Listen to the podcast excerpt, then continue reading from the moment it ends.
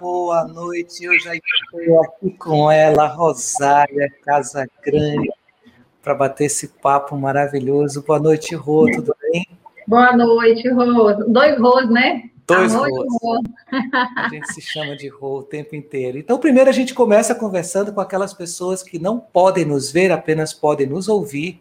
Eu sou o Ronaldo Moura, eu não tenho cabelo sobre a minha cabeça, eu uso um cavanhaque que já está quase todo grisalho, um óculos que é retangular com armação azul.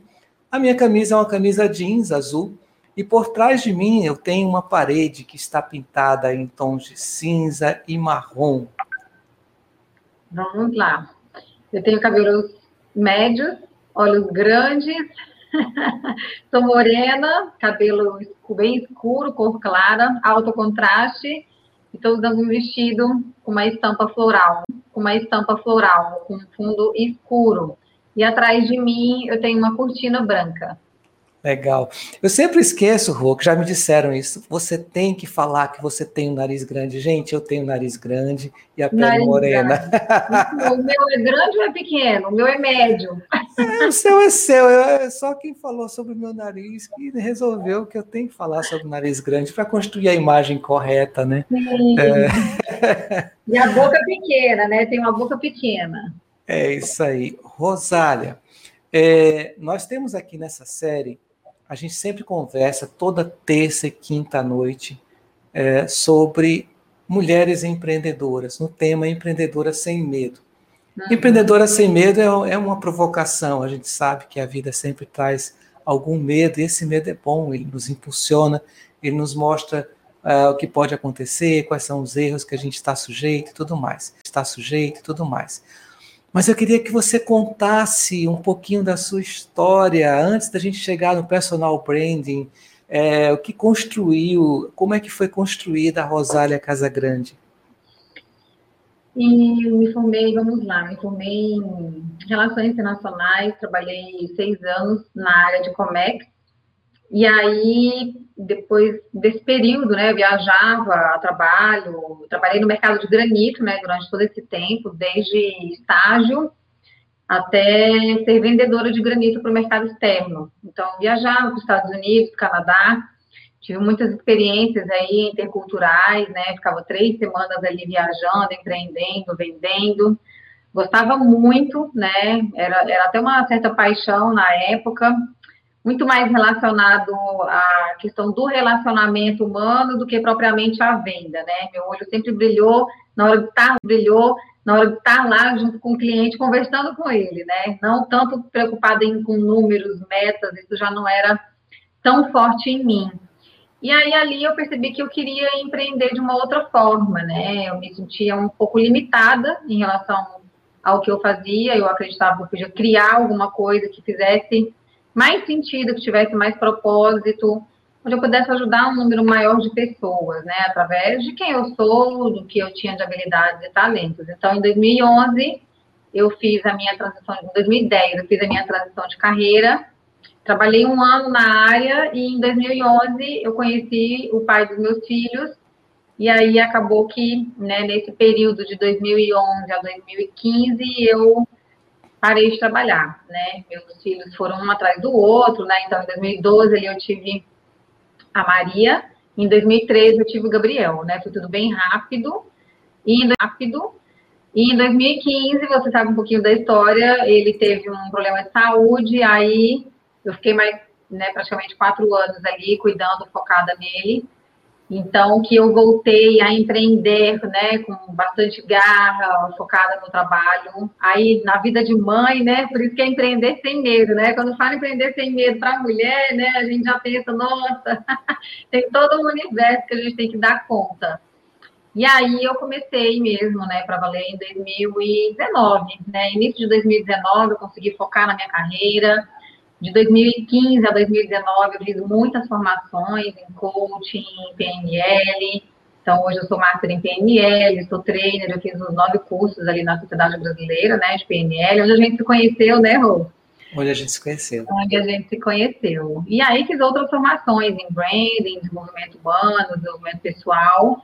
E estamos aqui, né? E estamos aqui, né? Hoje me posiciono como personal brander, né? Não só como personal brander, né? Hoje a tríade do meu trabalho é focada em desenvolvimento pessoal, em singularidade e em sustentabilidade, né? Então, acredito muito que cada um de nós, enquanto empreendedores, enquanto profissionais, a gente pode encontrar o nosso espaço de singularidade, né? Aquilo que nos torna únicos, de uma forma sustentável, que vai ali perdurar a longo prazo, para que a gente ali, junto com o nosso desenvolvimento humano pessoal, a gente consiga posicionar o nosso negócio e ter um diferencial, gerar mais valor, ter mais visibilidade, né?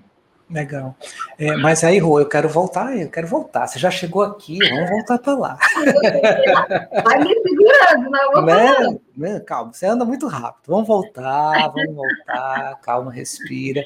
Porque eu quero entender uma coisa. Você falou de coisa. Você falou, do, começou falando da sua formação, né, em comércio exterior. Né? Você, você deu um outro nome, mas é que eu estou ainda marcado com a, a, entrevista que eu fiz recente com a Ivana Frazão, que ela tem uma empresa né, focada em comércio exterior, então eu falo em comércio exterior. Mas é essa área, né? Uhum. É, mas antes disso, como é que eram os teus sonhos? Você sonhava em, em trabalhar, em ser autônoma, é, em ser empregada de alguém, ser concursada, ou você já se via empreendendo? E depois, quando você se formou nessa área, você já era empreendedora ou você trabalhava, você falou que trabalhava com uma empresa específica, mas você era empreendedora nessa, nessa empresa ou você trabalhava como empregada de alguém? Não, eu, eu sempre fui CLT, né, enquanto eu estava no Comex. É, sabe que é uma pergunta interessante, né? Eu nunca me vi é, só trabalhando para alguém, né? Acabou que naquela época o mercado, os recursos que eu tinha me levaram a ser CLT, né? No, no Comex, tá? eu fui a segunda turma de Relações Internacionais no Estado do Espírito Santo. Então, era muito novo o mercado, né, que eu estava entrando. E aí acabou que eu fui para a área de Comex. Aí eu fiz MBA em Comércio Exterior também, em Negócios Internacionais. Eu sempre me vi fazendo alguma coisa que tivesse muito sentido para mim, onde eu pudesse fazer a diferença. Eu tenho isso muito forte em mim, né? Fazer a diferença na vida das pessoas, servir de alguma forma. E ali, em 2010, eu fiz uma transição para consultoria de imagem. Ali eu comecei a querer empreender, né? Ali eu comecei a empreender em 2010. Então, comecei a empreender em 2010. Então, até lá, não. Até lá, eu sabia que eu queria, mas eu ainda não tinha empreendido, né? Tinha vendido, um, sei lá, uma prata, né, na, na faculdade para ajudar na renda, coisas desse tipo, mas nada né, que, que me sustentasse, que eu tivesse coragem de fazer só aquilo ainda naquele período. Porque eu venho de uma família de médicos. E eu venho de uma família que tem esse mindset de ser CLT, de ser concursado, meus pais são concursados, né? apesar do meu pai ser fazendeiro e também ser empreendedor nesse sentido, é, a cultura, né, a cultura da minha família, da minha linhagem é muito focada em, em ter segurança, né, em ter segurança, em ter estabilidade. E isso acaba não combinando tanto com o empreendedorismo, né? Que a gente sabe que estabilidade não existe. E isso é legal você tocar nesse assunto da estabilidade. É, por um lado, é, por um lado a estabilidade não existe ou e, e, por outro lado o foco na estabilidade talvez esteja enganado, né? É, assim, você você fala para mim assim, eu, eu gosto de fazer coisas que tem o sentido. né? Você falou isso ainda mais cedo. Eu, eu gosto de trabalhar com aquilo que faz sentido para mim, que faz sentido para as pessoas, que toca nas pessoas e tudo. E eu te conheço, sei que você é assim. E isso é uma espécie de estabilidade, né? Você se sente uh, relevante, segura, até de certa forma confortável, se você fizer alguma coisa que faça sentido para você. E às vezes a pessoa é, reduz essa vida profissional a, a estabilidade financeira, ter um contra-cheque, um salário no final do mês, sem estabilizar todo o resto da vida. Como é que você enxerga isso? É, você sabe, Rô, a gente, a gente fez, a gente, a gente fez o curso foi de crenças junto também? Nós fizemos o trainer. O trainer, é. É, a gente tem, tem muita crença, né, muito limitante negativamente nesse sentido, assim. Hoje, eu agradeço muito toda a minha trajetória, eu honro muito a minha jornada, porque eu cresci muito como ser humano. E fazendo hoje o que eu faço, né, entregando o meu trabalho, eu não vou me antecipar para você depois chegar lá, eu vejo como é importante a gente se sentir, primeiro de tudo, confortável com quem a gente é, né? Então, assim, não adianta você não respeitar a sua natureza humana e querer estar num lugar onde você sabe que você não, não vai estar bem ali. Então, por exemplo, concurso público, né? Nossa, minha mãe falou muito tempo para eu fazer concurso público lá quando eu formei. E eu não, eu simplesmente não me via. Eu falava, gente, esse ambiente não é para mim. Eu gosto de intensidade, eu gosto de paixão, eu não gosto. Não, eu não gosto de. Pode ser até uma crença minha também, né? Pode ser que tenham pessoas dentro ali desse mercado, do, né, do concurso, que estão ali, que tem uma certa liberdade. Mas, via de regra, naquela época, eu sabia que era muito difícil disso acontecer. Eu acho que hoje até, talvez, o setor público inovou de alguma forma. Mas era muito distante do que eu queria para minha carreira, para minha vida, meu perfil. Então, hoje eu vejo os meus filhos, né? A Maria tem nove, acabou de fazer nove, e o Gabi vai fazer oito agora em março. E hoje eu sinto que eu tenho muita estabilidade no papel de mãe, por exemplo, né? E eu acho que é uma forma de a gente empreender também. Então, é, eu não me arrependo, sabe, de ter tomado a decisão de parar de trabalhar durante né, aquela fase que eles eram muito pequenininhos. Na verdade, eu tinha um sonho de casar com um cara que pudesse realmente me né, dar esse suporte para que eu pudesse estar presente com os meus filhos e para minha sorte, com os meus filhos e para minha sorte ele fez questão disso, né? Então foi um acordo que nós fizemos de eu parar de trabalhar e ele ralando, né, duas vezes mais para eu poder ali cuidar dos nossos filhos. E hoje a gente vê o resultado, sabe, nas crianças assim.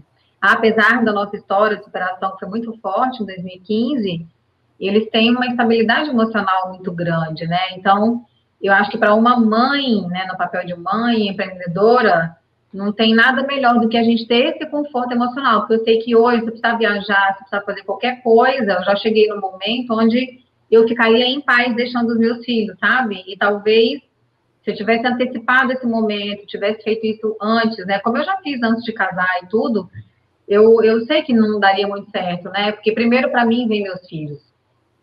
Você está então, vivendo em São Paulo, Rosália? Eu moro em São Paulo mora em São Paulo. Então você conhece muito mais do que eu a realidade de tantas e tantas mulheres que não se permitem isso que você está falando, né? Então, é. a, às vezes não se permitem nem é, construir uma família e muitas vezes construindo uma família não se permitem dedicar à família e se lamentam muito por conta disso. E você tocou num assunto muito importante aqui que eu é, é, é que eu gostei que você tenha falado, né? A, a mãe é uma empreendedora. A oh. mãe, é, por excelência, é uma empreendedora, porque ela vai pegar aquela criança, ela vai ajudar aquela criança a se transformar em um adulto. E isso é um empreendimento, o mais fascinante dos empreendimentos, o empreendimento de vida inteira, né? O empreendimento de vida inteira. Né? Então, assim, dentro da tua, do teu conhecimento nas relações aí em São Paulo, com tantas mulheres com, que, com quem você lida, conversa, interage.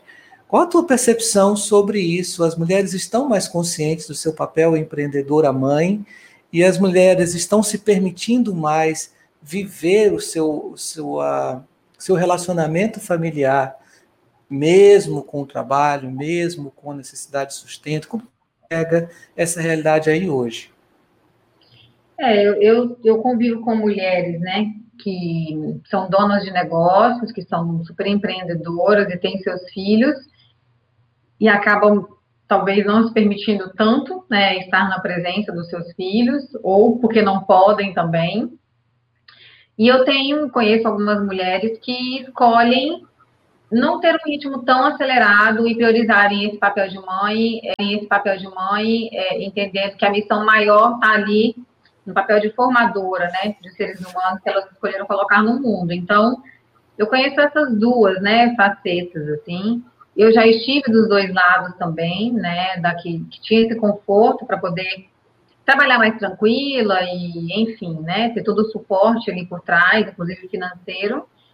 E hoje eu, né, estou nesse patamar de ter que olhar mais o meu trabalho, às vezes estou um pouco mais ausente com os meus filhos, mas é, eu vejo que a, essa base, né, que eu consegui dar foi muito importante, né, então eu acho que o mercado está caminhando para uma coisa mais orgânica, em qual sentido, né? Mais, menos julgadora, né, para o papel das mulheres e menos é, mais inclusiva, né, para a mãe. Algumas empresas já dão esse suporte, inclusive porque já entenderam, né, que, né, que a mãe ali tranquila, com os filhos bem próximos e etc, produzem melhor também e precisam desse apoio. Então, enfim, né, a gente tem várias realidades muito duras aí, mas que, né, a gente escolhe, né, a gente vai traçando ali o nosso destino. É verdade. E é uma força que a gente precisa buscar dentro, né? Às vezes a gente não tem o apoio fora. Você teve essa essa sorte, mas nem todas as mulheres conseguem ter esse apoio fora e precisam buscar dentro, ou precisam buscar outras mulheres, né, é, que apoiem, outras pessoas que apoiem né, nessa jornada que talvez não estejam tão próximas. Uhum. Rô, agora vamos falar sobre trabalho. Vamos lá. eu, eu, eu lembro uma vez, eu ainda tinha cabelo, e não estavam muito, muito, muito católicos, não. Meus cabelos já estavam querendo, meus cabelos já estavam querendo me abandonar, já estavam meio revoltados comigo, então eles falhavam um pouco. E eu fui cortar o, os cabelos num, num lugar, no interior aqui onde eu moro, e tinha uma placa assim, é, cabeleireiro e visagista. Eu fiquei muito curioso com aquilo, eu nunca tinha ouvido falar daquilo. Eu fui lá para saber que, que raio que é o visagista. Me custou um absurdo de cara, mas eu queria saber, né? e aí ele cortou meu cabelo e eu perguntei, né? Digo, o que, é um visagista? Ele falou: olha, visagista é aquela pessoa que arruma a tua, a tua imagem de forma que ela se torne mais interessante e tal. Por exemplo, se você quiser desviar a atenção para o seu cabelo que está caindo, você vai usar uma roupa assim, um estilo assim. Né? Pô, que legal. Foi o meu primeiro contato. Na época eu não pensava em. Eu, eu sempre sonhei em empreender, mas eu não pensava em como começar o empreendimento. E eu nunca pensei, por uma questão cultural, familiar, educação, tudo, em construir uma imagem para mim, né? Que isso uhum. era importante, né? E aí um dia eu resolvi desistir de vez dos cabelos, os que sobrarem eu arranco, e eu digo, tá bom, vou deixar escorregar o cabelo, virou cavanhaque, virou meu, a minha imagem, né, é construída. Mas assim, se eu só estou tocando nesse assunto para ilustrar assim que eu tive uma iniciação. Sim, você está falhando para mim. Oi, está me ouvindo bem agora? Alô, alô, alô, alô.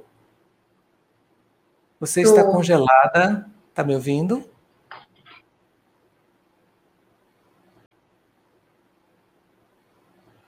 Alô, Rosália. Estou aqui, você me escuta. Eu vou fazer barulho, gente, para ver se ela me escuta. Se vocês me ouvem, é, por favor, coloque aí um, um comentário no YouTube para eu saber que vocês estão me ouvindo. Senão, eu vou pedir para a Rosália sair e voltar.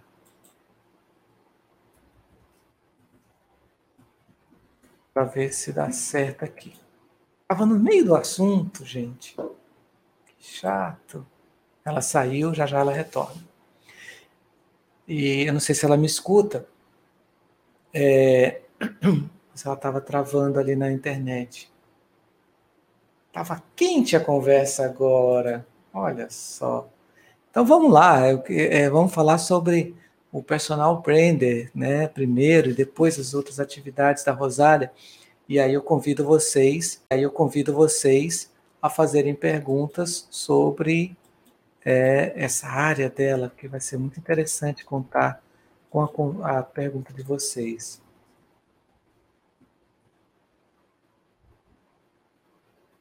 Deixa eu ver se eu Sinal de vida, sinal de vida. Rosália Sim. retornou. Ai, retornou. A minha internet foi a sua? Olha, eu não consegui nenhum comentário aqui para descobrir, então eu não sei. Mas você está me vendo, então eu acho que. Então, eu estava falando disso. Foi meu primeiro contato com, a necessidade de construir uma marca para a pessoa. Até uhum. então, eu só ouvia falar da construção da marca para uma empresa.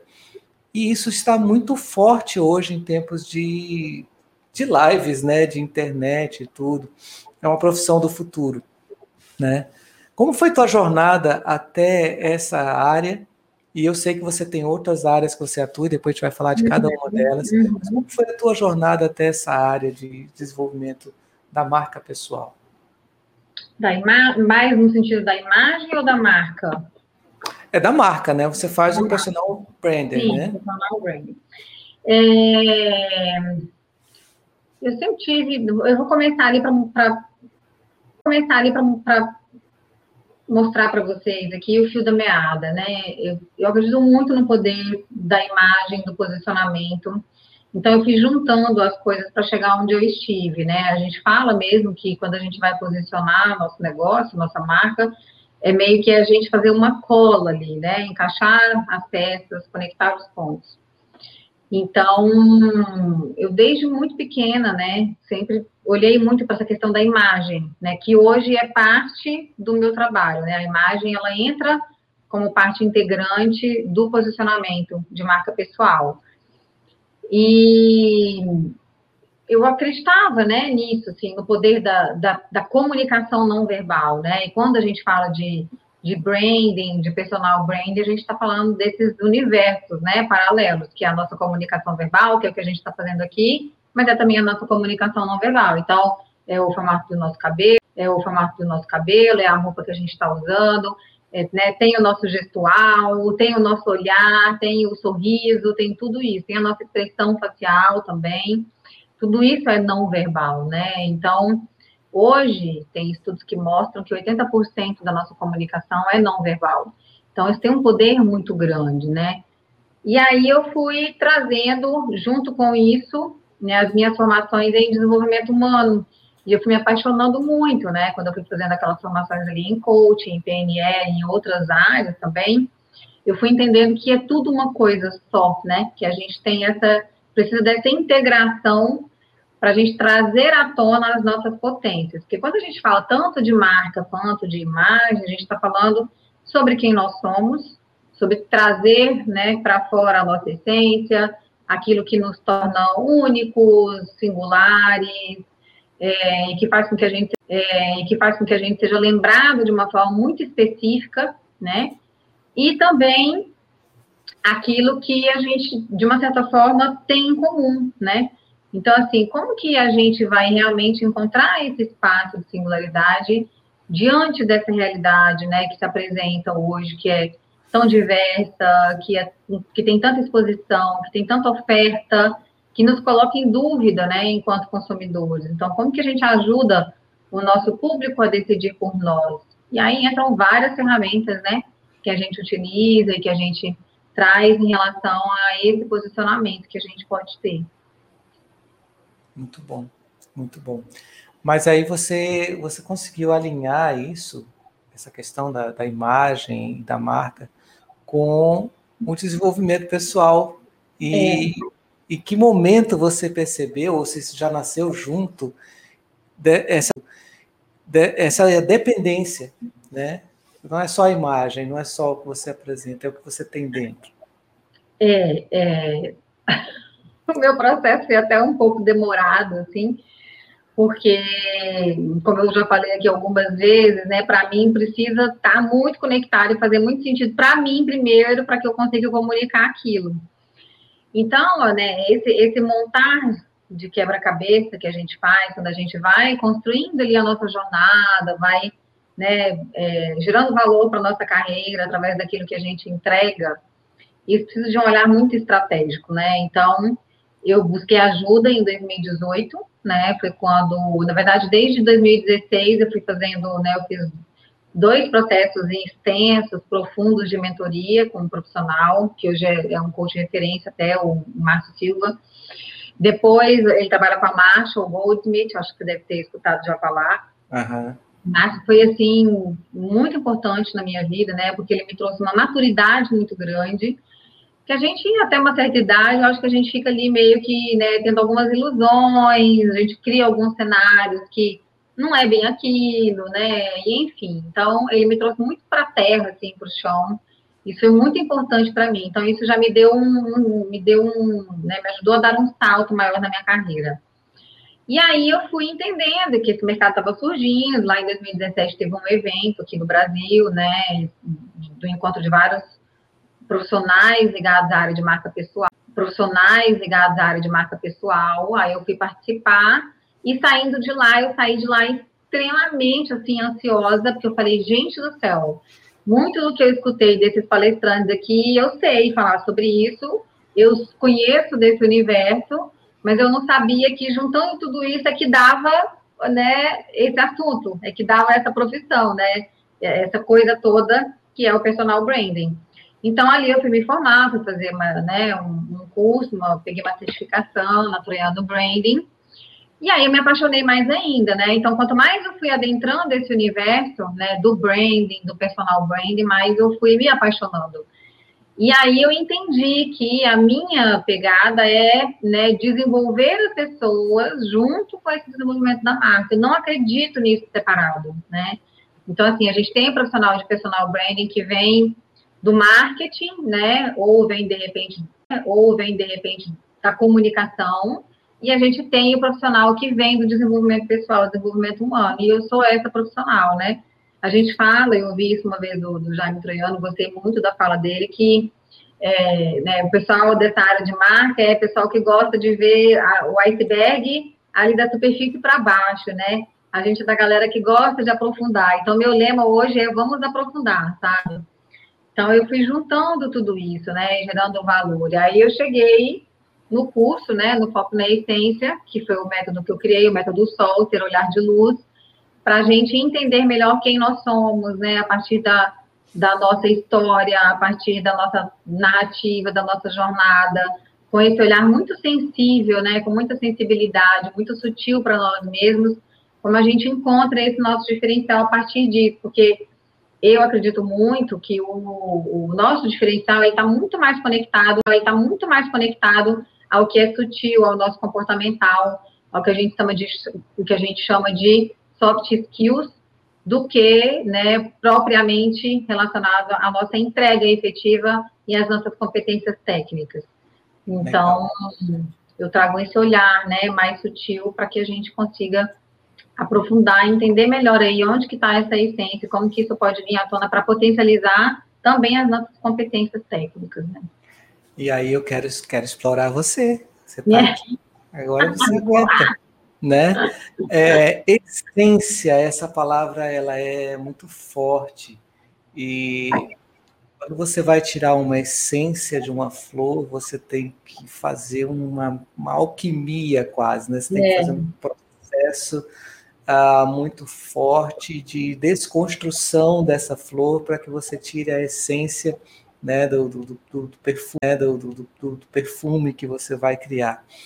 E, e uma pessoa, né, diante de tantos ruídos, diante de tantas misturas culturais, sociais, familiares, seus próprios medos, uh, e um, arsenal de informações que chega para a gente todo dia. Como que a gente chega na essência? Tem jeito? Não vou perguntar o como, porque você vai passar uma semana falando, né? Mas assim, é possível, né? Virar do avesso, assim, sair vivo? É possível, é possível. Eu gosto muito de dizer que a gente entender a nossa essência é muito mais sobre resgate do que sobre descoberta, né? É muito mais sobre a gente resgatar, reconectar e deixar emergir do que a gente é, descobrir em busca né, de, nesse sentido. sentido. É, se a gente olhar para nossa vida, né, a gente vai começar a perceber, e aí eu vou levando os meus clientes né, para essa jornada para dentro, a gente vai perceber que muita coisa se repete, né? E que o nosso universo, desde que nós somos crianças até hoje, muita coisa no nosso universo se repete também. Porque a gente tem uma tendência desde criança ali a algumas habilidades naturais, né? Eu vejo a minha filha, Maria. Maria ama escrever. Provavelmente ela vai continuar gostando de escrever, né? Porque é um talento muito forte nela. Então, eu faço essa, é, é, é, eu, dou, eu faço os meus clientes, né? Eu ajudo os meus clientes a darem esses passos para trás, para fazer essa pesquisa, né? Para se reencontrar com a sua história lá do passado. E aí eu vou trazendo ele até aqui. Né? E aí são várias, né, as perguntas, os condicionamentos, os condicionamentos que eu vou levando para que a gente possa ir identificando ali quais são as crenças, quais são os valores, né? A essência é aquilo que torna a gente único, né? Ela é o centro, ela é muito conectada à nossa natureza humana e também à nossa natureza divina. Então, se a gente parar para pensar, todos nós temos. Então, existe essa coisa em comum né? De todos nós termos isso, mas que é o que torna a gente extremamente diferenciado. Então, quando a gente fala da essência, é aquilo que é muito, muito, muito, né, específico, intrínseco e conectado da porta para dentro, né? Então, é a gente da porta para dentro se conectar com essa nossa verdade, né? Respeitando muito a nossa natureza humana fazendo essa expansão de consciência para que a gente entenda ali, primeiro de tudo, quem a gente é, né? E eu gosto muito de dizer que a essência, ela é, a essência, ela é a força do 1%, né? Então, se a gente resolver o nosso problema em 1%, né? Imagina que você tem um quarto escuro. Eu gosto muito de dar esse exemplo, né? A gente tem um quarto escuro. E aí a gente entende, a gente entende bem a essência. Completamente no breu. Você coloca uma vela uma vela é 1% num quarto escuro, concorda? É um pontinho de luz só. O quarto já não vai mais ficar tão escuro com esse 1% de luz. Né? Então, esse 1% de luz, que é essa força do 1%, num quarto completamente escuro, clareia o quarto de alguma forma. Então, aquele 1% que tem dentro de você, que passa despercebido, de tão natural que é para você, de tão, né, de sempre ter sido tão assim né, parte de você que está ali no seu ponto cego que você não enxerga, que você vai trazer à luz com essa força do 1%. Então eu ajudo os meus clientes, então eu ajudo os meus clientes a fazerem esse caminho, né? Entender qual é essa vela que está acesa ali dentro desse quarto escuro, que vai iluminar e potencializar e dar força para esses 99% que diz respeito à nossa identidade de marca, ao nosso DNA, à percepção de marca, a como o nosso público nos percebe, né? Então, eu digo que a essência é sobre iluminar caminhos e vidas, né? É sobre a gente acender em nós mesmos e no outro aquilo que a gente tem de melhor, aquilo que é natural para gente, que a gente não precisa se esforçar. Por que, eu estou falando isso, né? E que eu criei esse método, assim? Porque eu vejo muita gente fazendo muita força, né, Rô, para se posicionar, investe tempo, investe dinheiro, investe informação, investe em curso. E aí parece cachorro rodando atrás do rabo, sabe? Você roda, roda, roda e parece que não sai do lugar, porque você não assume essa sua característica, essa sua característica, né? Você não aceita. E aí a gente fica naquele loop. Eu tô falando que eu já passei por isso, né? Você fica naquele loop de se comparar, né, com o outro, de olhar a grama do vizinho que é mais verde, esquece né, de quanta particularidade, quanta coisa única que, né, que você tem, que a gente tem, e que as pessoas estão sedentas, né, por isso. Só que a gente nem sabe que tem, nem percebe que tem, e muito menos sabe como comunicar estrategicamente. Poxa, Rosália, você está me falando aqui e eu estou vendo um monte de coisa passar na minha mente, né? Sem perder o foco no que você está dizendo. Mas, assim, uma questão. É, é, eu vou falar como homem, mas eu não sei se todos os homens são assim, porque eu não sou todos os homens, eu sou apenas eu, né? Ah, nós somos criados, eu fui criado para não falar sobre isso. não falar sobre quem eu sou, o que eu sinto, o que eu penso e tudo. Então, uhum. quando, tudo. Então, uhum. quando fala em descobrir essa essência, descobrir essa luz, é, às vezes é assustador, né? por causa de um outro fator, né, que você já deve conhecer muito bem, que é a questão do auto-julgamento, de você oh. se conhecer e você dizer assim, isso é bom ou é ruim, se a pessoa se descobre que eu não sou assim tão bom, como que você lida com isso? Como que você enxerga isso? Como que você tem enfrentado isso no dia a dia do seu trabalho? Isso acontece ou é só coisa do Ronaldo? Não, super acontece, né? É, inclusive, assim, quando a gente está nessa, nessa vibração, nessa frequência de estar olhando mais para fora, né, para o externo, para o que está acontecendo no mercado, para o que o concorrente, né, a gente nem acredita em concorrente mais, né, quem já está nessa nova nova era, né, nessa nova economia, já não, não já não, não pode mais, né, tá acreditando tanto em concorrência, porque o mercado está cada vez mais colaborativo. O olhar julgador, ele começa pelo julgamento, né, quer dizer, desculpa, o julgamento começa pelo nosso olhar autocrítico, né, autojulgador que vai levar para autossabotagem. Dentro da PNL a gente não fala de autossabotagem, né? Mas a gente fala, vai trazer partes ali dentro de nós que estão gritando muito, pedindo socorro e a gente não está enxergando. Então, é, eu acho que quando a gente faz essa conexão, sabe, Rô, e eu precisei fazer isso, e foi no início da pandemia que eu dei esse start maior na minha carreira, né? Eu sentei um dia e falei assim, não, chega, né? Chega de ficar me auto-julgando, chega de não assumir a minha essência, de não ser quem eu sou, de ficar com medo de trazer isso à tona, pelo medo do julgamento, né? Então, esse auto-julgamento faz a gente ter auto-julgamento, faz a gente ter medo do julgamento externo, sabe? E faz a gente julgar. E a gente só tem medo daquilo que é, que é uma realidade para nós. Aquilo que não é realidade para nós, que a gente nem tem muito conhecimento daquilo, porque não tem plena consciência, a gente não, não, não sente aquilo, né? Então, eu acho que isso que você falou que existe em você, e eu estou falando que existiu muito em mim, e que eu trabalho todos os dias em mim, existe dentro de um monte de gente, mas em algumas talvez não, né? Então, é, uma coisa ela puxa a outra, né? Então, você percebe? O julgamento externo trai, parte do julgamento da autocrítica excessiva, né? Que parte do medo de ser julgado, né? Então, é um ciclo vicioso que se forma.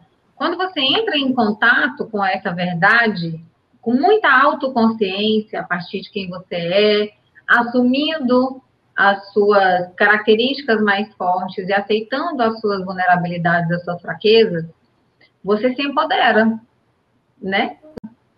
Né? Você fica mais seguro de si, que você entende. Tudo aquilo que a gente entende melhor, a gente tem mais segurança em relação àquilo, né? E tudo aquilo que a gente não conhece gera muita insegurança.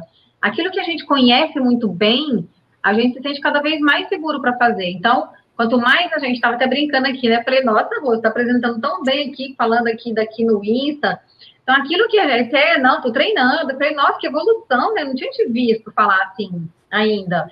Então, assim, eu acho que é o treino que vai trazendo a impecabilidade, que vai nos deixando mais seguros, apesar das imperfeições, né? E as marcas humanizadas são marcas que trazem essa conotação da imperfeição, mas que sabem superar, né? Eu acho que o mais relevante e importante não é. Ih, Rosália caiu de novo. Ai, ai, ai. Ai, ai, ai. Caiu aqui de novo. Não estou te ouvindo, Rosália. Você me ouve? Estou te vendo. Voltou. Voltou.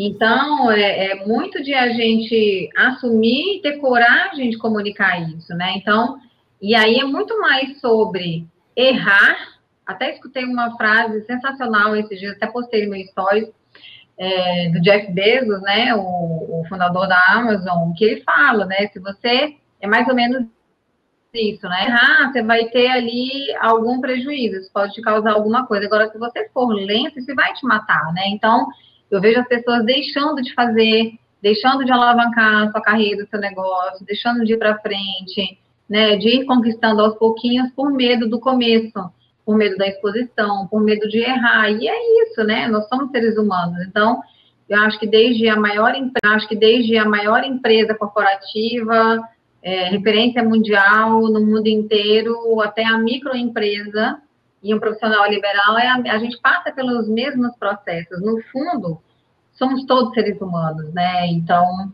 acho que quanto mais a gente assumir essa verdade, né, de que a gente está indo para esse mundo que precisa necessariamente olhar para o indivíduo e respeitar a sua diversidade, a sua natureza, mais a gente vai ter a inclusão, mais a gente vai fazer melhor a gestão dos talentos dentro de uma grande corporação, mais a gente vai conseguir transformar a cultura organizacional. Não sei, posso estar falando besteira, mas eu acho isso tão claro para mim, né? Eu vejo, eu tenho transitado muito, né, em salas ali no Clubhouse, que falam um novo aplicativo que tem para quem não conhece, que falam, né, sobre sobre o mercado corporativo, e aí tem tanta expressão, tem tanta coisa técnica e processos, e, e isso e aquilo, e, e isso e aquilo, só que no fundo, no fundo, no fundo, a gente está falando de ego, né? No fundo é isso. Se tiver um processo lindo, maravilhoso, então o ser humano tem a capacidade incrível de construir um processo maravilhoso, mas aí tem a capacidade incrível de não conseguir executar, porque tem uma coisa chamada ego. E ego só se manifesta para quem não se conhece tanto, né? Então, para quem se conhece já manifesta, agora, a gente, pelo menos quando se conhece, a gente vê lá, né? Sobe um. sobe um pisca-alerta ali e fica ali, né? Aquela, aquela buzininha aqui. E aí você está me chamando para uma, uma pergunta que eu acho que vai ser bem interessante para você falar sobre isso. É, quando você está descobrindo, quando eu estou descobrindo a minha essência, né? É comum as pessoas perceberem que, ou acharem, é, como é que eu vou dizer? Vou, vou reformular a pergunta. É comum que a pessoa confunda o, aquilo que é do outro, uma parte do outro que está dentro dela, como se fosse a sua própria essência. Eu posso achar que a, a minha relação com, contigo, aí eu confundo você, a sua opinião, o seu julgamento com aquilo que é a minha essência e eu faço essa mistura. Você já viu isso acontecer? Eu vejo as pessoas copiando, eu acho que mais ou menos assim, né? O que eu percebo é, existe esse medo de você assumir quem você é, porque na hora que você se joga literalmente, principalmente aqui no online, né? Estamos todos expostos, todos temos um teto de vidro, todos estamos sujeitos ao julgamento, à crítica, a partir da nossa imperfeição ou até um diferente ponto de vista, né? As pessoas têm sido até um diferente ponto de vista, né? As pessoas têm sido muito reaças, né? Muito reativas. É, é, é, é uma inoculação nem só de crenças, né? Mas de opiniões, de ideias, de tudo. Então eu vejo muito mais assim, ó, existe uma necessidade de se sentir seguro a partir da cópia, né? Então se eu estou vendo que uma pessoa está tendo sucesso, está fazendo daquele jeito, e ela já está lá naquele lugar onde eu quero estar, eu vou fazer igual ela. E aí eu não preciso pensar, racionar e racionalizar aquilo, né? Então, isso acontece, a meu ver, quando a pessoa não tem pensamento crítico e ela não tem identidade, ela não se identifica com ela mesma. E essas pessoas são, acho que 80, 90% da população ainda, né? Por quê? Porque a gente vê aí pensamentos em massa, a gente vê é, cultura de cancelamento, a gente vê culto, a gente vê cultura do ódio. Até vi um vídeo seu, acho que você fez hoje, né? Que estava dirigindo e tal, falando sobre isso. Então, quanto tempo a gente perde descriando do que criando, né? Então, eu acho que é muito isso, é a gente ter esse foco para criar. E eu não estou me eximindo, né? É um treino diário para mim sair do pensamento destrutivo, a nossa mente não foi treinada a pensar é, estrategicamente, a pensar seletivamente, a pensar objetivamente, né? A gente foi treinado a pensar pelo outro, a sentir pelo outro, como o outro, do jeito do outro. E aí a gente pega vários exemplos, né? A gente tem a televisão, a gente tem, vixe, muita coisa que nos leva a isso. A gente tem as métricas, né, os algoritmos, a gente tem ali no quem não assistiu o Dilema da Rede, eu indico fortemente assistir. É um, um documentário muito importante, um documentário muito importante e relevante, né, principalmente para quem é pai e mãe.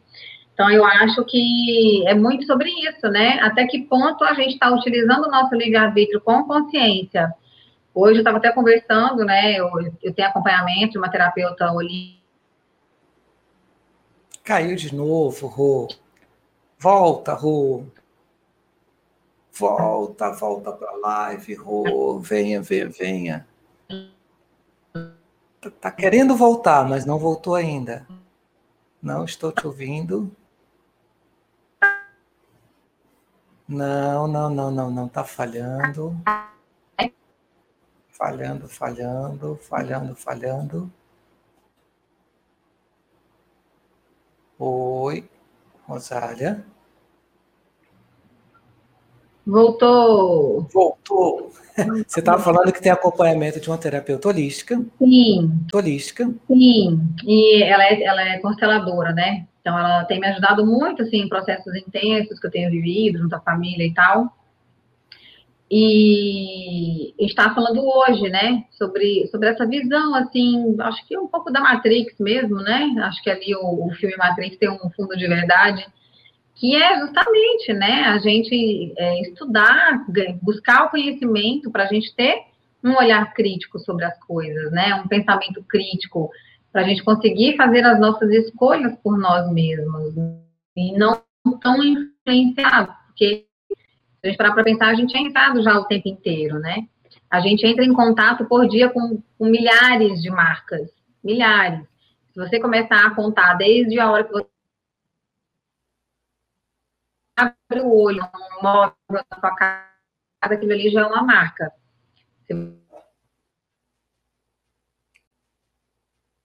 Ai, tá falhando de novo. Nossa, que pena. Mas vamos lá, vamos continuando aqui insistindo pacientemente e nós vamos retornar. Retornou. Retornamos. Gente do céu. É aqui no norte é um pouco mais instável a internet, né? Deixa eu te perguntar uma outra coisa.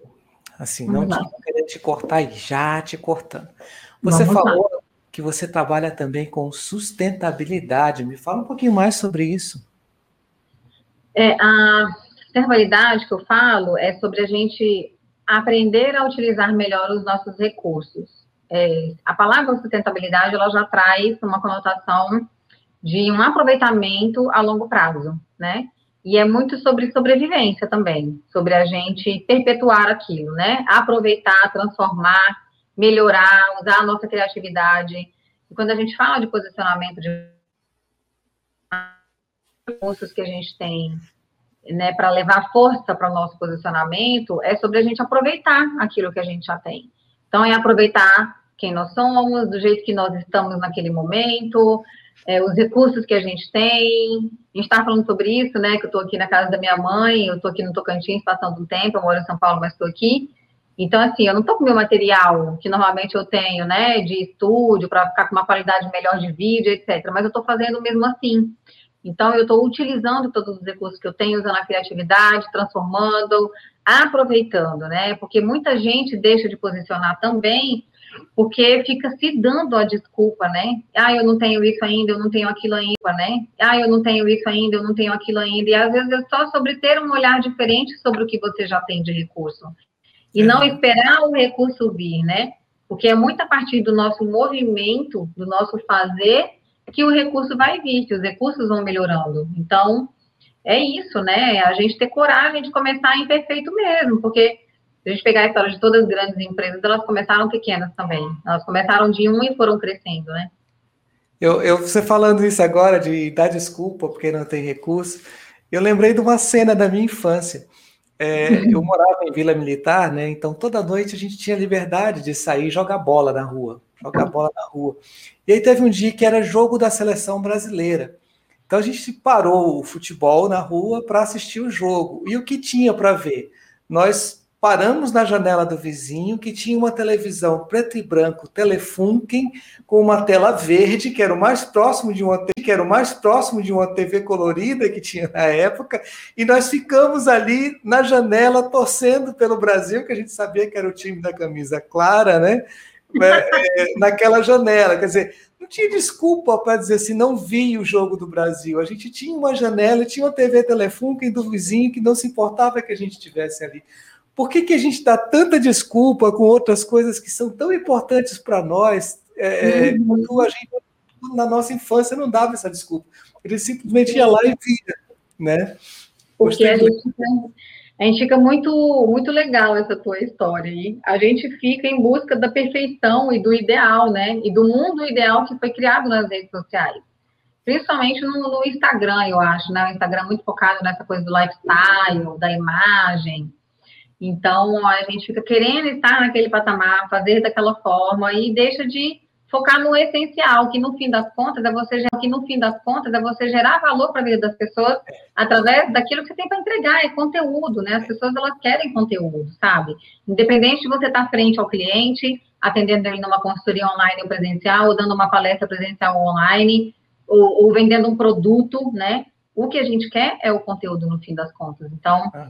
é, utilizar bem esses recursos, eu acho que é a melhor forma de você se destacar e se diferenciar. Hoje, falar rapidinho, né? Daqui a pouco tá encerrando aí, não sei. Hoje eu estava numa sala do Clubhouse e tinha um, um, cara que abriu a sala, esqueci até o nome dele, mas ele, ele, ele trabalhou na reserva, ele estava contando as histórias da reserva, né? Que é uma marca grande, forte hoje. E na verdade era uma mulher contando na sala dele. E aí ela precisava de uma roupa, ela ligou, eles vieram entregar. E aí a vendedora perguntou se ela tinha filho. Ela disse que tinha. Aí ela perguntou se ele já tinha roupa para ir para a festa. Ela falou que não, mas que ele não ligava muito para comprar roupa do filho, comprar roupa do filho. Mas mesmo assim, ela perguntou se podia trazer uma, uma mala com roupas. E aí ela trouxe uma mala com roupas, o filho adorou, experimentou e levou. E ela falou que isso foi bem antes da pandemia, né? Então, assim, foi um delivery, né? Ela trouxe a roupa que ela tinha pedido, ainda trouxe mais uma segunda possibilidade que facilitou a vida dela, porque ela não ir numa loja comprar roupa com o filho. E é isso, né? É muito no simples. É usar a criatividade mesmo. É, eu, eu vejo muito isso, né? Assim, é, às vezes eu, eu vejo comentários nas redes sociais e eu dou só uma passeada pelas redes sociais. Tem hora que meu fígado não aguenta certas coisas. É. Eu vejo pessoas inteligentes sendo tratados enormes sobre coisas inúteis. E eu fico pensando assim, nossa, quantas oportunidades perdidas no tempo que essa pessoa é, passou para formular essa ideia, é, zangada, magoada, irritada, ou mesmo, uhum. sabe? Quantas pessoas que poderiam ter sido abraçadas ali, ser acolhidas, ser é, recebidas por uma palavra de uma pessoa tão inteligente assim, quanto desperdício de material humano, é assim que eu costumo falar, né? Quando você gasta esse tempo, a gente fala, ah, a gente não tem tempo para nada. Você gasta o pouco do tempo que você tem da sua cultura, do seu conhecimento, da sua essência, para trazer às pessoas coisas que realmente estão agregando valor algum para elas. E eu fico triste, sabe, Rô, porque é, eu acho que uma lição que eu aprendo da pandemia, que eu aprendo da pandemia é que não vale mais a pena, sabe, me desgastar ou gastar tempo, energia com não. coisas que não vão te acrescentar nada, que não vão acrescentar nada para o outro. E às uhum. vezes eu uhum. mesmo eu fico irritado, eu quero mandar minha opinião e falar, e dizer aquelas pessoas que elas são isso, aquilo, aquilo outro. Eu digo, gente, olha que desperdício de material humano se eu ficar gastando saliva, né? Pra... Não, eu vou dar um abraço em alguém, eu vou acolher alguém, eu vou ver quem está precisando de uma palavra amiga aqui, porque eu acho que isso é o melhor que eu posso fazer hoje. E aí eu vou esquecer esse sentimento de, de, de ranço né, que eu estou trazendo dentro de mim. Eu tenho procurado isso, eu não sou nenhum gênio, nenhum santo, né? Mas isso tem me feito bem. É, eu não falo isso porque eu sei melhor do que ninguém. Tem me feito bem, tem me feito é, viver tranquilo, é, me sentir melhor e disposto todos os dias para trabalhar, para conversar, para trabalhar, para conversar, né? Eu sempre Sim. repito aqui, né? Empreendedora sem medo não é algo que eu estou fazendo para vender coisa alguma é para me conectar com essas mulheres como você, que, que tem história, que tem né, é, coisas boas para contar e para compartilhar. É para isso que serve Empreendedora Sem Medo. O que eu vou vender vai vir depois. Né? é, eu, é, a, a gente fazer uma curadoria é muito importante. Eu já peguei clientes que, nossa, estavam num pico de estresse, assim, quando começaram o trabalho comigo, porque entravam muito num looping de indignação, né? Do tipo, eu já tenho 20 anos de carreira, 30 anos de carreira, essa menina começou tem dois anos e já está aqui com não sei quantos mil seguidores, e está vendendo, e está bombando, e eu não tô, e tô aqui ralando, e nananã. Eu falei, então, ela não está justamente por isso, você está assim justamente por isso. Porque você está gastando seu tempo, a sua energia, olhando para o que ela tem, e está perdendo a oportunidade de construir o seu. Né? Então, aí eu comecei a falar isso, né? Abaixa a tela do computador, por favor, né? Desliga a tela, sai da tela, fica uma semana. Eu faço esse treino, tá? Eu dou isso de tarefa para algumas clientes. Para cliente do a filha do Ronaldo, eu estou fazendo o personal branding dela para André Ludicidei. Personal branding dela para André Ludicidei. Mas assim, tem clientes, quando eu percebo que tem isso muito forte, essa indignação, eu falo, puxa vida, vamos ficar uma semana, vamos fazer um detox de olhar para a vida do outro, um detox do concorrente, né? Para que você saia desse universo do outro e vá para o seu, para a sua essência, se conectar com você, com a sua entrega, com o que você pode fazer um pouquinho diferente todos os dias para gerar um pouquinho mais de valor para esse cliente, para esse mercado, para essas pessoas que te cercam e sair dessa toxicidade de sentimentos e pensamentos que você está criando dentro de você todos os dias. Eu tive que fazer isso com o cliente, sabe? De falar, gente, a pessoa não percebe, é tão assim automático na pessoa entrar nessa comparação e aí é um julgamento, né, muito grande, porque assim, oh, eu sei disso, sabe? Tem gente que tem muitos anos de mercado realmente.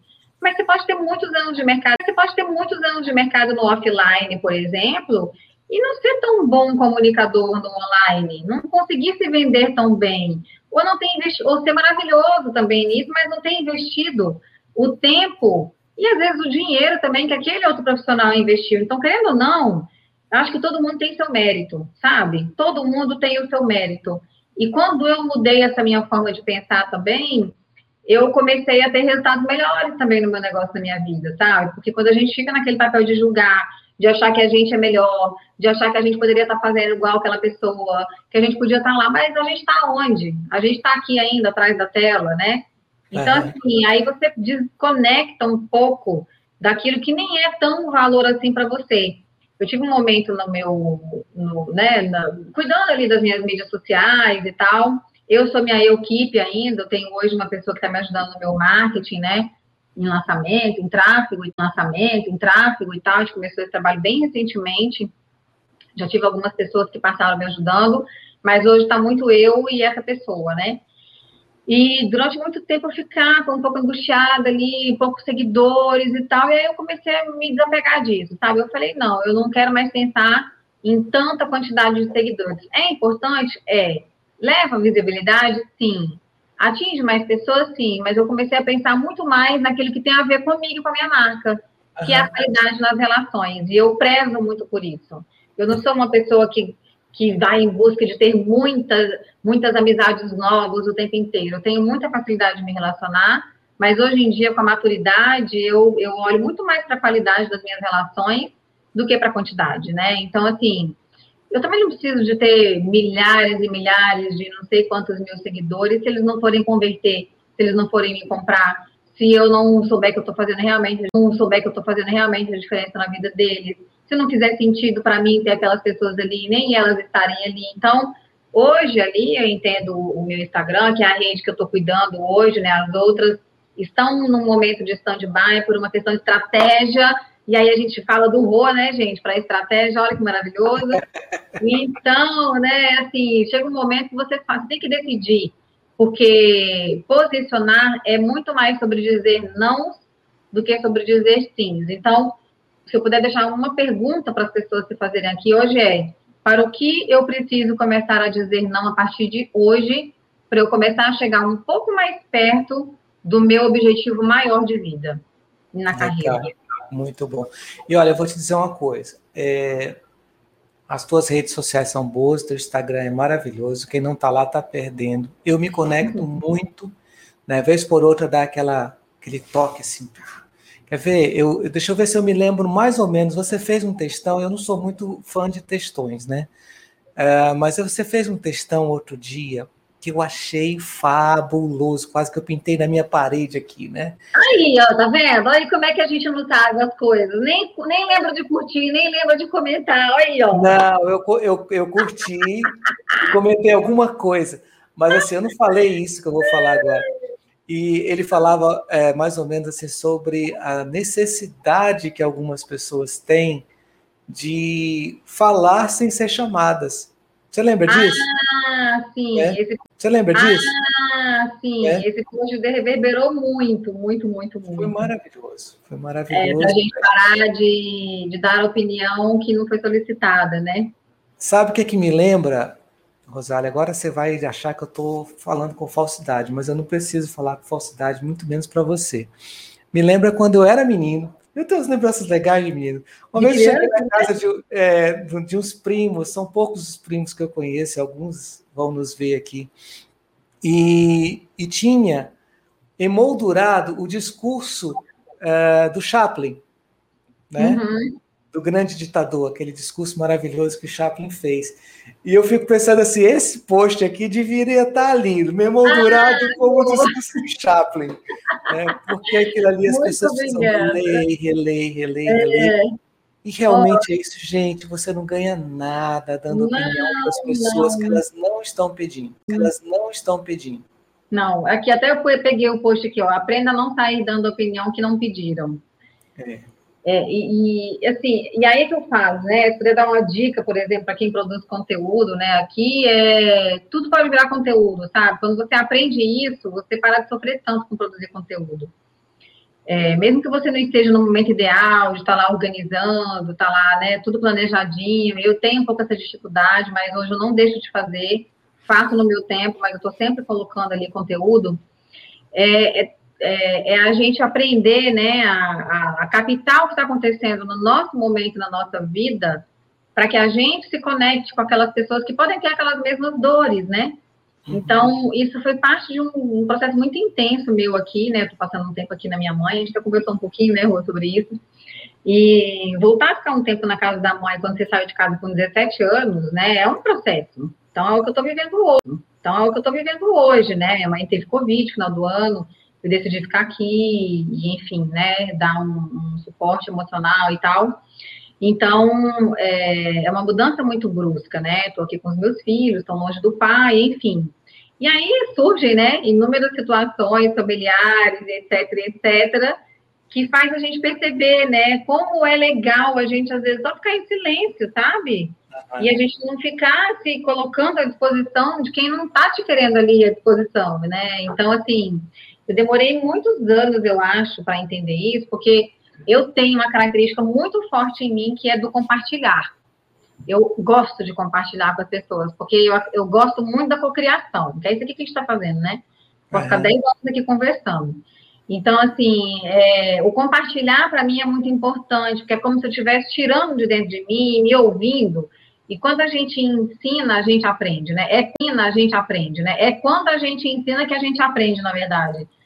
Então, é, eu fui entendendo isso ao longo do tempo, né? Eu tinha essa coisa de me antecipar a necessidade do outro, é meio que isso, né? Então, assim, tem um lado muito bom de a gente se antecipar a necessidade do outro quando a gente percebe, né? Aí tem uma palavra em japonês que eu gosto muito, que chama kokurukubari kikubari, que é isso, é ter espírito de servir, né? É a gente entender o que o outro está precisando antes dele dizer.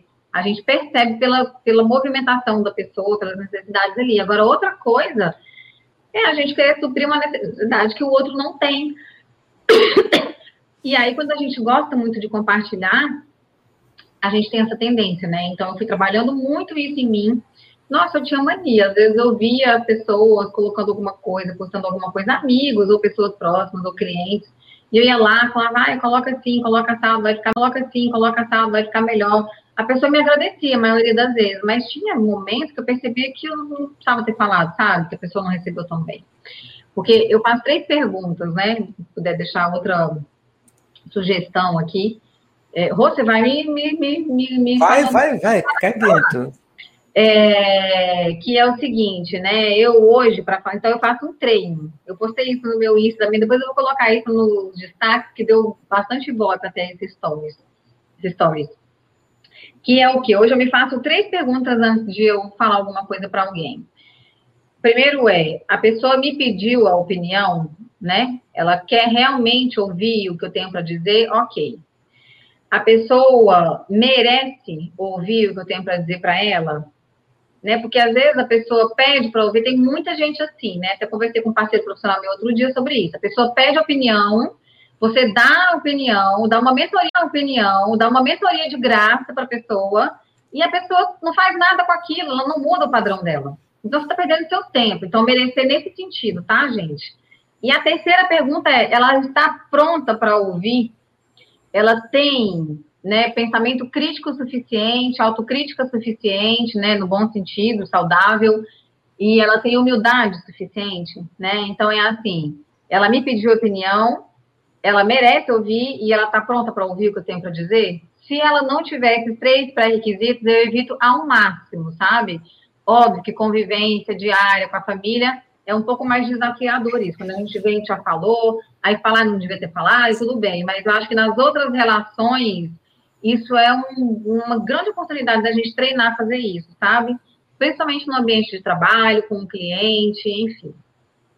A família é um bom treino, porque quando queima, arde, né? Nossa, nossa, arde pra caramba, né? Rô, então agora é sua vez, né? O que, que você gostaria de perguntar, se é que você teria alguma pergunta para mim, né? Dentro da área do que a gente faz e tudo. O que, que eu poderia te ajudar nesse seu desenvolvimento? É, eu acho que eu vou trazer uma dificuldade minha mesmo, tá?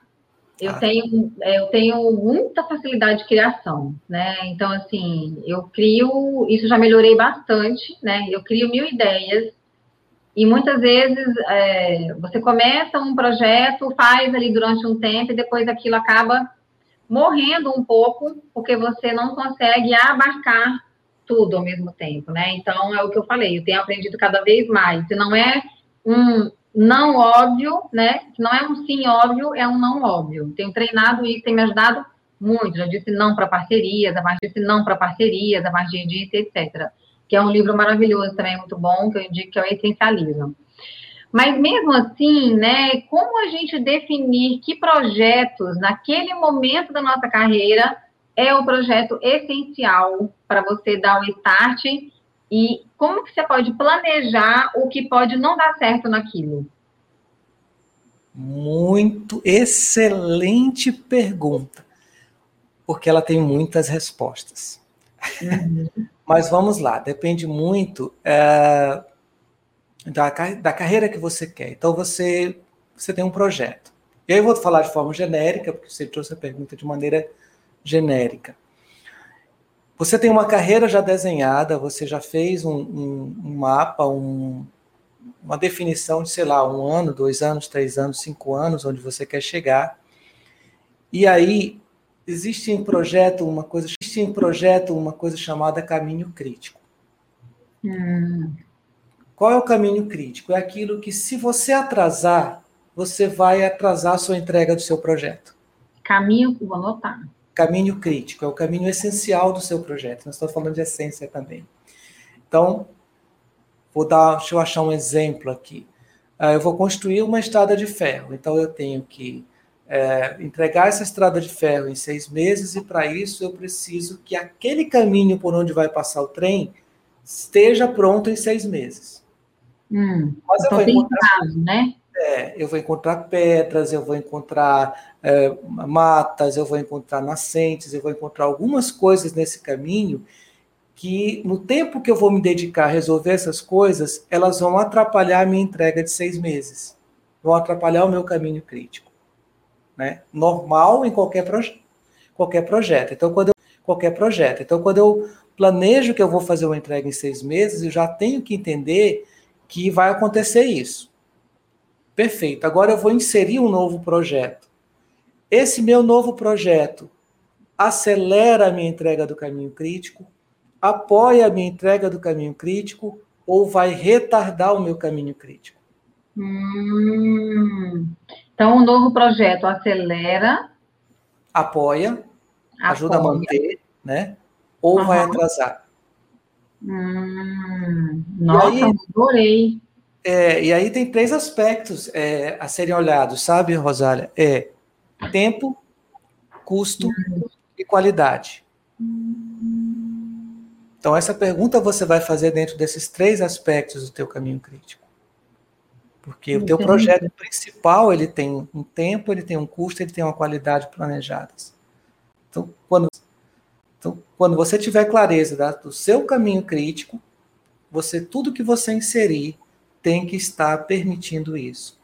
Na algum momento você pode fazer uma revisão do seu projeto principal e dizer não, é, eu vou em vez de entregar em seis meses, eu vou entregar em oito. Mas isso é algo consciente, não é algo atrapalhado. Uhum, não é porque atrasou sem querer e está lá, Exato. né? Exato. É o que a gente vê muito em obras, né? Ah, eu nunca vou, nunca vou contratar um engenheiro, uma obra que vai terminar no tempo, no custo, na qualidade certa, porque você não olhou o caminho crítico da sua obra. Então as coisas aconteceram e atrapalharam aquilo que você planejou.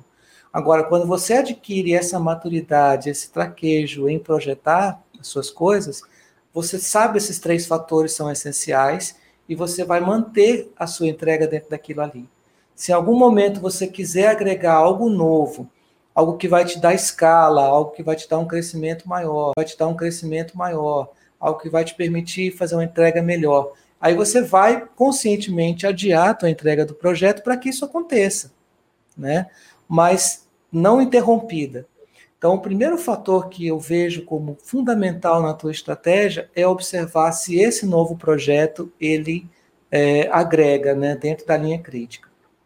Aí o que acontece? Mas eu gosto tanto dele, ele é tão bom, eu estou tão empolgada com isso, eu gostaria tanto de ver isso. Nada impede que você busque uma parceria, que você transfira essa ideia para outra pessoa, que você abra um novo caminho crítico para aquele projeto. Mas se ele for atrapalhar o teu caminho crítico principal, você não, não mexe com ele, né? Entendi. Isso acontece muito com empresas de publicidade. Então, às vezes, você tem um, um, profissional muito bom, mas a forma de pensar dele, ele não, não é igual à forma de pensar da equipe, ao modelo, equipe, ao modelo, a, a maneira de trabalhar daquela equipe. Então você pega aquele profissional muito bom, você não mata ele, você transfere, transfere para uma agência onde ele vai ser útil, onde aquele talento dele vai ser aplicado. E aí, uhum. quando você estiver pensando igual ele, você traz ele de volta e assim vai, a vida vai evoluindo. Isso cria network, isso cria rede, isso faz com que você se fortaleça quando você é generosa com seus projetos e distribui as pessoas, né, a, a outras equipes, aqueles projetos que vão atrapalhar teu caminho crítico. Eu ia até fazer uma outra pergunta que você tocou aí, que já emendou no que estava dizendo, pode? Claro, fica à vontade. É, como que você, quais são os parâmetros que você utiliza quando você está, né, você, você traçou lá, porque dentro do personal branding, eu também, né, ajudo os clientes a fazerem isso, né, a gente planejar, faz benchmarking, é, faz benchmark, a gente define ali missão, visão, valores, o que, que você vai fazer, valores, o que, que você vai fazer nesse momento, quais são as redes que você vai utilizar, daqui quanto tempo, como, quanto você vai investir, tem isso, tem o Canvas no final e ok. E a gente fala muito de a gente aproveitar melhor o nosso capital relacional, né? Ter parcerias estratégicas para que a gente conquiste melhor ali, né? Chegue, enfim, relações reais, verdadeiras, transparentes, de valor, que vão impulsionar, né? Quem nós somos, e aí cada um vai representar uma coisa diferente. Mas você utiliza algum parâmetro para definir qual é o tipo de parceria ou que pessoas, que profissionais que você precisa buscar naquele momento da sua carreira para estar junto ou não? Você tem algum parâmetro para falar assim, não, agora, de repente, seria legal você ter parceria com um, um profissional da área tal, para você conquistar esse objetivo. E isso construindo relações reais, dura, relações reais, duradouras, profundas, né? Eu falo muito sobre isso. É, eu não sei, você está falando de livro, você já leu esse livro? Qual é? Levanta um pouquinho aí para eu ver. É Blink, do Blink. Malcolm Gladwell. Não. Acho que eu ouvi alguém. Esse livro ele fala sobre tomada de decisão. Hum. E tem uma hum. coisa que ele que ele reforça. Eu fiquei muito feliz. Estou lendo, estou na metade dele. É, de ler, porque ele reforça um pensamento que eu já tinha, que eu já tinha usado em treinamentos e que agora eu vou usar ainda com mais segurança, porque eu tenho uma citação para fazer. Né? Ele fala o seguinte: ele diz, olha, os grandes empresários, e aqui ele cita um, que não é o Jeff Bezos, mas é no mesmo nível de Jeff Bezos, eu não lembro quem é, que conversando com o filho desse grande industrial americano, ele, o filho dele disse assim, olha, uh, vocês, quando toda vez que vocês, quando toda vez que vocês perguntarem para o meu pai quando ele tom, como ele toma uma decisão, ele vai mentir para vocês, ele vai falar sobre análise de mercado, um monte de coisa e tal. Mas ele toma a decisão porque as costas dele dói. Quando ele sente dor nas costas, ele sabe que está na hora de tomar aquela decisão. E aí, quando ele toma a decisão correta, ele sabe que fez certo. Parceria estratégica. Ela é felt sense. Ela é algo que você sente na boca do seu estômago, que você sente nos seus ombros, que você sente no seu pescoço, que você sente na sua essência, no seu corpo, que está na hora de fazer ou está na hora de desfazer eu não teria uma resposta melhor para te dizer. Eu podia te encher de milhões de técnicas, mas é isso que funciona. É. Você sentir, né? É o sentimento. É treinar a sua capacidade de perceber o que os teus sentidos estão dizendo. Aquela pessoa é confiável ou não. É. E aí, se alguém te pedir explicação, você vai encher aquela pessoa de teorias sobre aquele relacionamento tudo mentira. No final das contas, assim como um relacionamento amoroso, como uma amizade, é um sentimento. Não sei se você lembra no, no Não, nosso. Eu tô... me sinto mais tranquila agora, porque é isso mesmo que eu faço. É isso mesmo. No é, nosso curso de trainer, não sei se você lembra. Saber, nós Até para saber, o, só te cortando, até para saber é, se aquilo já deu, né? porque às vezes também aquilo vem durante um período na sua vida, cumpre a missão e você Exato. precisa desapegar e entender que não, não cabe mais, né? É igual uma relação mesmo, não cabe mais, né? É igual uma relação mesmo amorosa. E por não saber, você não saber sentir, não saber interpretar o que está sentindo, você leva aquela, aquela relação comercial ou, ou pessoal a explodir. Você leva ela até o momento em que ela se desgasta e você cria uma inimizade onde você poderia ter uma boa lembrança, né? uma boa parceria, uma perde gratidão. Time. Né? Você perde o time. Então, é felt sense. Né?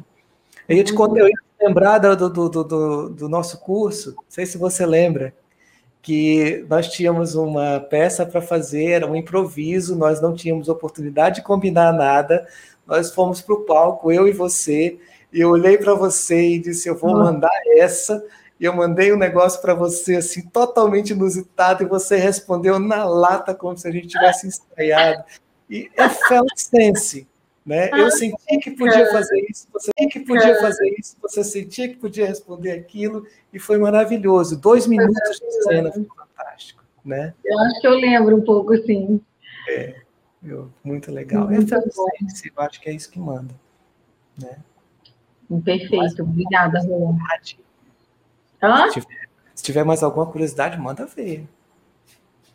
Nossa, são tantas dificuldades. Eu, eu não sou muito boa em processos, né?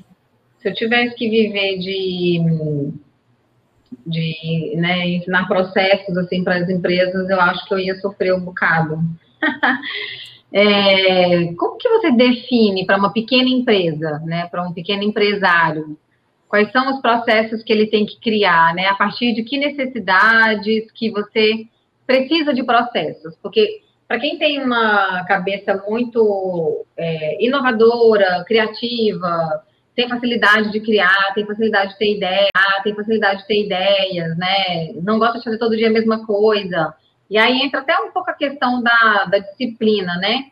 Qual é o limiar de você ter flexibilidade, por exemplo, com uma disciplina, é, ser disciplinado, né? Respeitar o seu momento de criação. Eu já entendi que, por exemplo, na hora que eu acordo, exatamente na hora que eu acordo, a minha cabeça fervilha. Eu tenho que ter um papel, eu tenho que estar com o celular para eu anotar o que vem na minha mente. Depois eu uso aquilo, né? É um dos momentos. No banho também acontece.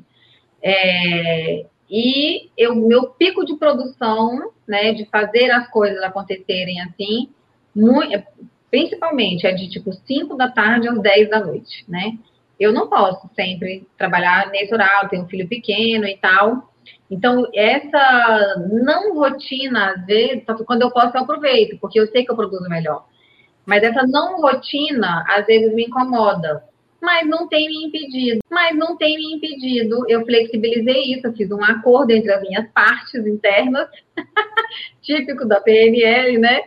E hoje eu vivo muito melhor, mas eu sempre fico ainda com aquela coisinha assim, que eu podia estar sendo mais produtiva de repente, né? Que eu tivesse uma rotina mais fixa e etc. Então, como é que trabalha essa questão da rotina, disciplina e criação de processos para você não sair daquilo, né? Ou, e também não ficar preso em padrões rígidos. Entendi. É muito legal tua pergunta também. O, o processo criativo, ele precisa necessariamente ser criativo. E se engana que, quem pensa que o processo criativo não é formalizável, né? Ele é formalizável, ele é formal. Mas o que eu faria era o seguinte: uh, eu faço muito isso, né? Tem um monte de ideias pensadas, iniciadas e organizadas e organizadas para o momento certo delas, né? Então eu chamo das minhas criaturinhas. Cada criaturinha que surge, né? Eu sei se ela vai ser um, uma florzinha daquelas que nasce, floresce e murcha, ou se ela vai ser algo que cresce. Por exemplo, eu estou agora no meio de um livro que eu estou reescrevendo, eu nem publiquei, né? Eu estou reescrevendo, que é o campo das escolhas. Então, eu escrevi o campo das escolhas em mais ou menos 16 dias, e agora eu estou ampliando, estou tornando ele um livro maior. Então, é aquele tipo de projeto que eu sei que eu quero terminá-lo em um ano. E eu deixo ele livre para acontecer nas minhas insônias, nos meus banhos, nas minhas conversas, nas minhas coisas, porque eu simplesmente negociei não só com as minhas partes internas, mas com esse projeto. Olha, você vai ficar pronto em tal dia. Quando eu negocio com o meu projeto, eu fico livre para poder trabalhá-lo no meu subconsciente no tempo certo. No hum. tempo certo que ele vai surgir, né? Mas eu tenho um compromisso formado com ele. Então esse projeto vai acontecer daqui a um ano. Esse projeto vai acontecer daqui a seis dias. Esse projeto vai acontecer em dois anos. E eu já não me preocupo mais em formalizar, sabe? Em anotar, em fazer, porque hum. o processo criativo ele acontece assim. Então um pouco da forma, né? Fica livre, né? Isso. Mas eu combino o final. Eu combino o ponto de entrega. Hum. Todo o processo, Ru, é, dentro de uma empresa é, grande, formalizada, com funcionários, é, grande, formalizada, com funcionários ou numa empresa criativa, ele tem uma estrutura cíclica, né? E todo o processo ele é mensurado pelos pontos de controle em qualquer empresa.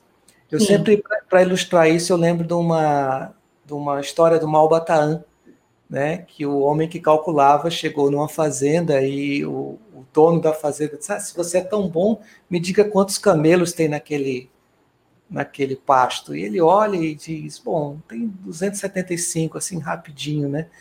E aí o, o, o homem disse assim: mas como você calculou tão rápido assim?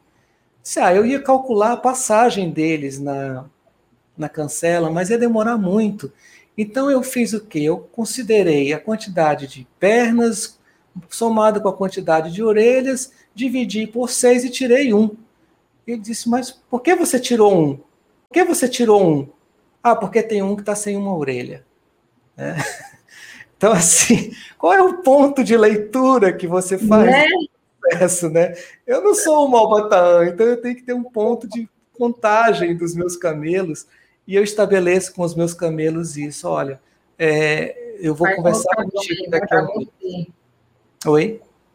Quais são os padrões que funcionam para a gente, né? É, então funciona para mim assim. Eu estabeleço um prazo final. E aí, porque eu não preciso ter rotinas muito formais daquilo que eu faço. Empresas que precisam ter rotinas formais, aí tem outros controles, aí vai depender do nível da, da tua rotina do processo. Entendi. Muito obrigada. Muito bom. Estabelecer prazos finais é o mais importante, né? É, ou marcos, né, intermediários. Eu vou revisar tá. nesse ponto. Tá. Entendeu? Tá. Entendeu? Vamos conversar depois. Rô, falando então uma palavra final para as nossas empreendedoras sem medo, o que, que você traz para essas mulheres maravilhosas que estão colocando o seu barco para navegar. Tenham coragem de ser quem vocês vieram para ser, né, para se expressarem com o máximo de liberdade e conforto possível. A partir disso, o resto vem como consequência. Nossa, muito legal. Conversei aqui nesta terça-feira com Rosália Casagrande, que tem um coração enorme, é uma pessoa fantástica, e eu estou muito grato pela tua presença, Rosália. Obrigada, Rô. Espero que a gente continue conversando sempre, porque é sempre muito enriquecedor falar contigo. Muito obrigada, está aqui no meu coração. Fiquei muito honrada com o coração, fiquei muito honrada com o convite.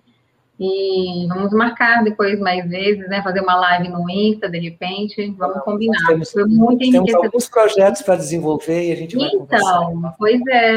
E eu fiquei muito confortável, né? Muito bom quando a gente está conversando com alguém que, que deixa a gente confortável, né? Então foi muito legal aqui a conversa. Espero ter sido útil, né? E quem quiser entrar em contato comigo, meu Instagram é Rosália Casagrande, meu LinkedIn também. Por aqui também, meu YouTube está um pouco parado, né? Tem depois eu vou ativar, mas tem um pouquinho de mim aqui também. Então, vamos juntos aí. E é, eu acho uma mensagem sobre marca, né? É que marcas são movimentos, né? Que a gente faz. Marca acontece na prática, acontece no erro, na falha, na tentativa, no protótipo, né? É a gente fazer, fazer, fazer e a partir disso a gente encontrar o nosso espaço de singularidade. Então, é fazer, né? É começar. Tá bom? Bom, até mais, pessoal. Até quinta-feira. Rosália, fica aí. Beijo. Tá beijo tá bom. Beijo, tchau. Beijo, tchau.